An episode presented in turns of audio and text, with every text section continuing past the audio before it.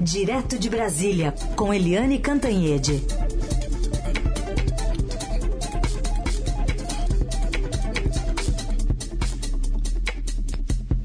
Oi, Eliane, bom dia. Bom dia, Raíssa Carolina, ouvintes. Oi, Eliane, bom dia. Vamos começar então falando sobre André Mendonça tomando posse no Supremo Tribunal Federal. Se a Eliane fosse pessoalmente acompanhar essa cerimônia, a Eliane apresentaria o passaporte da vacina, né? Ou a carteirinha aqui de vacinação. O presidente da República, não, né? É, não, o presidente da República ficou quebrando a cabeça lá com os assessores dele de como não confrontar o Supremo Tribunal Federal e, ao mesmo tempo, não falhar, não se ausentar na posse do indicado dele, do terrivelmente evangélico André Mendonça. E aí chegou o seu meio termo. O presidente não tem o atestado de vacinação, que vai ser exigido para todo mundo, mas ele mandou um teste PCR negativo mostrando que ele não está contaminado. Pronto. Então o presidente é, Jair Bolsonaro vai à posse e aí é que tá, mas nem todos os ministros irão não. Por exemplo, eu falei com o ministro Gilmar Mendes, que está em Portugal, e ele que não tem nada contra o André Mendonça, até defendeu a ideia de que seria o André Mendonça, que tem interlocução com o presidente Bolsonaro, explicou o seguinte, ele está no exterior, a passagem está cara é, as viagens estão uma confusão infernal com essa história de ter ou não ter o passaporte vacinal. Os aeroportos estão lotados porque é fim de ano, né? Aí ele disse, olha, não dá para ir. E assim como o Bolsonaro, outros ministros também não deverão comparecer. Vai ser uma posse bastante atípica, com cerca de 60 pessoas, todo mundo vacinado, exceto um mas o mais curioso é que o que, que vai acontecer depois, né? Todas as vezes que você tem posse de novo ministro, a Associação dos Magistrados do Brasil, que é a AMB, a Associação dos Juízes Federais, que é a JUS, a JUF, fazem um jantar para o novo ministro, para recepcionar, enfim, para a homenagem é, do novo ministro. Mas desta vez não o André Mendonça vai sair do Supremo e vai direto para um culto em ação de graças. É um, grupo, um culto de ação de graças celebrado pela Convenção Nacional das Assembleias. E, e aí a gente está vendo que isso já é uma mudança significativa. Em vez de convescote com é, com magistrados, com um ambiente jurídico, com um meio jurídico, não. A posse vai ser comemorada num ambiente evangélico, assim como Bolsonaro queria, assim como André Mendonça queria e assim como a base eleitoral que ainda se sustenta de Bolsonaro praticamente exigiu. Isso já é um start, é como André Mendonça começa no Supremo e é um cargo vitalício praticamente, porque ele tem até 75 anos, ele tem 48 e vai ter a, a possibilidade de ficar até os 75 anos como ministro do Supremo Tribunal Federal. Amém. Bom, Helene, outro assunto aqui para a gente tratar é a renúncia do líder do governo no Senado, Fernando Bezerra Coelho. Ele que era um defensor ardoroso do governo lá na CPI da Covid, com discursos lá falando sobre como o Brasil trata bem aí os brasileiros, aplica vacina em todo mundo. E aí não resistiu. Ele foi abandonado, parece, pelo governo na disputa de uma vaga no TCU, Helene? Pois é, né? A gente via a, a, CPI ao vivo, né? Fiquei horas e horas vendo a CPI ao vivo e achava curioso, até postei no Twitter, que o líder do governo tinha que ler tudo. Ele, para ler, bom dia, como vão as suas excelências, ele pegava um papel e lia e criou-se ali a mítica de que ele recebia tudo pronto do Palácio do Planalto e só lia o que vinha do Palácio do Planalto. Passou esse vexame e a, a recompensa foi essa. O Palácio do Planalto abandonou o seu líder do governo na disputa pela vaga do Tribunal de Contas da União. É, veja bem, né, Heisen Carolina, ouvintes, como é que o líder do governo, né, que é um, do maior partido do, do Senado, que é o MDB, ele tem sete votos entre 81, menos de 10%. Olha, ele foi abandonado. Ali teve um tripé. Né, o Rodrigo Pacheco, presidente do Senado, fez uma aliança com o presidente da Câmara, Arthur Lira, e fizeram, os dois fizeram um pacote. O pacote para aprovar a PEC dos precatórios, que é aquela PEC do calote, ou a PEC da reeleição do Bolsonaro, para aprovar o André Mendonça para o Supremo Tribunal Federal e para decidir o TCU. E aí o Rodrigo Pacheco do Senado abriu mão e cedeu em tudo no resto, mas botou uma estaca na questão do TCU. Olha, desse eu não abro mão. Eu tenho que eleger o Antônio Anastasia, que é do PSD de Minas Gerais, ou seja, os dois, o presidente do Senado e o Anastasia, são do PSD de Minas Gerais. E o Rodrigo Pacheco disse para todo mundo: eu não tenho condições de perder essa. Não posso perder essa votação no plenário. E não perdeu. Né? Isso foi às custas do líder do governo. Então, eles tiraram votos, porque aí nessa aliança né, do, do Rodrigo Pacheco com Arthur Lira, que interessava diretamente o Bolsonaro, por causa da PEC dos explicatórios e do André Mendonça, é, eles se organizaram e o Arthur Lira foi lá no palácio e disse, olha, gente, o negócio é o seguinte, presidente, o Rodrigo Pacheco ajuda em tudo, mas vocês têm que ajudar a eleição do Anastasia. E assim foi. A Cátia Abreu contabilizava 43 votos durante a campanha e teve só 19, ou seja, teve uma migração intensa. É, o, a candidatura do, do líder do governo, do Fernando Bezerra, é, esfarelou e teve uma migração intensa dos votos da Cátia Abreu e elegeram o Anastasia. Foi uma enorme vitória do presidente do Senado, Rodrigo Pacheco, mas o Anastasia era considerado desde o início o mais preparado para a função. Ele é advogado, foi um bom é, governador duas vezes de Minas Gerais, é, é, muito respeitado dentro do Senado, inclusive pelos jornalistas que cobram o Senado. Enfim, é, vamos ver, né, vitória de um e tomara que seja vitória também do TCU. Agora, só uma fofoca, né? Eu não gosto muito não, mas como a Carolina gosta, né, Raíssa? Hum. Uma fofoquinha rápida. Nós sabemos. A, a Cátia Abreu levou toda a família para o plenário. Todos os sete irmãos, a mãe dela e os dois filhos. E quando ela perdeu, eles tinham certeza da vitória. Quando ela perdeu, ela tem dois irmãos que são auditores do TCU. E os dois falaram a mesma coisa. Olha, quer saber, Kátia, agora que você perdeu? Ainda bem, viu? Porque aquilo lá é muito chato e você ia detestar. Em dois meses, você estaria detestando essa troca. irmão é irmão, né? Muito bom. E aí, e aí o Fernando Bezerra fora da liderança, não tem outro líder por enquanto, né? Não, não tem, não tem, mas eu apostaria que vai ser alguém que brilhou na CPI. Ah, brilhou não, porque a bancada voz. governista ninguém, ninguém aquela brilhou, voz mas... assim, aquela voz meio impostada. Vai saber. É, pode ser, pode ser a voz impostada, Heisen participação de Eliane Cantanhede, direto de Brasília.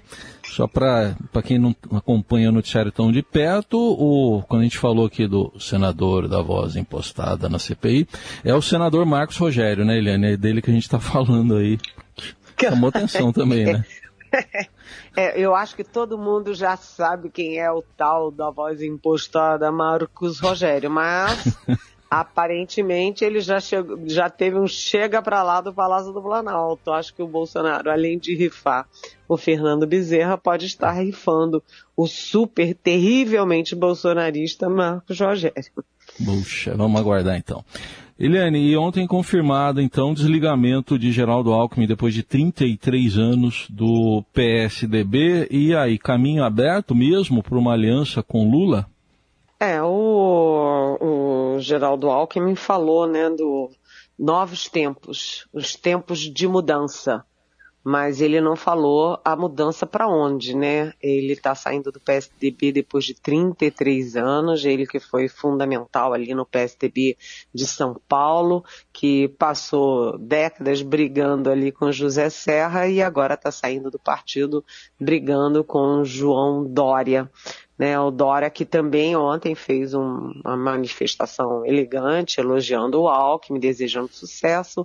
O, o menino também, o, o, Eduardo Leite, governador do Rio Grande do Sul, também lamentando e desejando é, sucesso para o Alckmin, mas o Alckmin agora está com as portas abertas para escolher um dos três partidos, Solidariedade, PSD de dado ou PSB de bola, para serviço é, do ex-presidente Lula. Mas ainda há ali pesquisas para saber se isso ajuda o Lula ou não, se o eleitorado absorve isso ou não. O fato é que a, o Alckmin saiu ontem do PSDB, mas a decisão sobre o futuro partidário dele pode ficar para 2022. Ninguém está com muita pressa, até porque o Lula está numa situação muito confortável nas pesquisas, né, gente? Sim, super. E aí, ontem a gente também viu uma movimentação em relação ao entorno de Ciro Gomes, né? Ele foi alvo de uma operação da Polícia Federal ontem, e os dois irmãos também, o Cid e o Lúcio. E uma movimentação em relação ao ex-presidente Lula, que acabou cedendo a mão para ele, fazendo um gesto de solidariedade nas redes sociais. Enfim, mais um, um fato inusitado, né, desse fim de ano. É, é, é isso, né? Enquanto com Lula ali oscilando na, na, pesquisa IPEC entre 48% e 49%, ou seja, metade do eleitorado, é, mais do que a soma de todos os outros candidatos e com a possibilidade de vencer em primeiro turno, a estratégia dele é oposta aos demais, a, a estratégia dos demais. Então, Enquanto o Moro briga com o Bolsonaro, o Bolsonaro briga com o Moro, o Ciro briga com o Moro e com o Dória, o Dória briga com não sei quem, o Lula faz o, o oposto. Ele não briga com ninguém e ele atrai todo mundo. Ele está na fase do Lulinha paz e amor. Atrai o Alckmin para atrair um eleitorado mais conservador, para engrossar a base dele. É, ele também agora fez um gesto com o Ciro Gomes. O Ciro tem sido duro com o PT e com o ex-presidente Lula, né? Ele é duro, ele é muito crítico, mas ontem, quando o Ciro é, teve essa operação é, da Polícia Federal com base em desvios é, na, no, na construção do Castelão, né, que é o, o, o estádio lá, o ginásio do o estádio do, de, de, de, do Ceará, é, o presidente Lula fez um gesto, postou na internet é, que era solidário com o Ciro, que é, não era possível é, fazer uma operação dessas. Antes de intimar o Ciro para explicar a posição dele e disse que é, isso, enfim, ele condenou, ele condenou a operação e lembrando que o Ciro Gomes tem uma trajetória de vida idônea. Isso é aspas, trajetória de vida idônea. É verdade, né? Nunca se teve nenhuma denúncia de corrupção pesando contra o Ciro, que ontem estava muito abatido inclusive dizendo que não tinha nada com o governo, que a obra ficou 100 milhões mais barata, que escolheram, isso está gravado, que escolheram a proposta mais barata e que foi a, o, o, o, estádio mais barato do país. E são considerações é, pesadas, né, numa, num, numa situação como essa, mas o fato é que como ele já perdeu o terceiro lugar das pesquisas para o Moro, a pressão do PDT para ele retirar a candidatura aumenta muito, né? Então o Lula está vendo que a candidatura do, do, do Ciro está esfarelando e ele já está querendo recolher os náufragos dessa candidatura. Muito bem. Ô, Eliane, e tem novidades para a eleição do ano que vem, vindas do TSE, por exemplo, uma delas é o, o horário de votação, vai ser igual para todo o país. O horário igual para todo o país e tem uma mudança importantíssima na direção é, geral, né? O diretor geral do Tribunal Superior Eleitoral vai ser o general Fernando Azevedo e Silva, que foi ministro da Defesa né, que é um general de quatro estrelas da reserva e que foi demitido do cargo pelo presidente Jair Bolsonaro. É muito difícil você ter um general de quatro estrelas da reserva, que foi ministro da Defesa, dirigindo o TSE, né, e as Forças Armadas encamparem uma eventual denúncia do presidente Bolsonaro de que houve fraude nas eleições, que é tudo fraudado, que tudo, que as urnas eletrônicas são um fiasco, etc, etc. Então, o Fernando Azevedo Silva, que teve vários convites da iniciativa privada, inclusive de partidos não aceitou nenhum, mas aceitou essa missão de respaldar a legitimidade da eleição brasileira e a garantia das urnas eletrônicas. E isso, lá no fundo, tem o seguinte: se o presidente Bolsonaro está pensando em alguma aventura lá Trump para melar as eleições de 2022, ele terá na frente dele um general de quatro estrelas da reserva, com muita autoridade e muita admiração, inclusive nas Forças Armadas.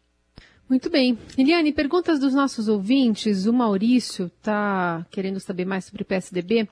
Ele estava lembrando do comício do encerramento da campanha do Covas à presidência em 89, na Praia de Santos, e aí veio a ele a ideia de que o PSDB não conseguiu passar a marca de uma geração de políticos. Corre o risco de morrer de troca de gerações.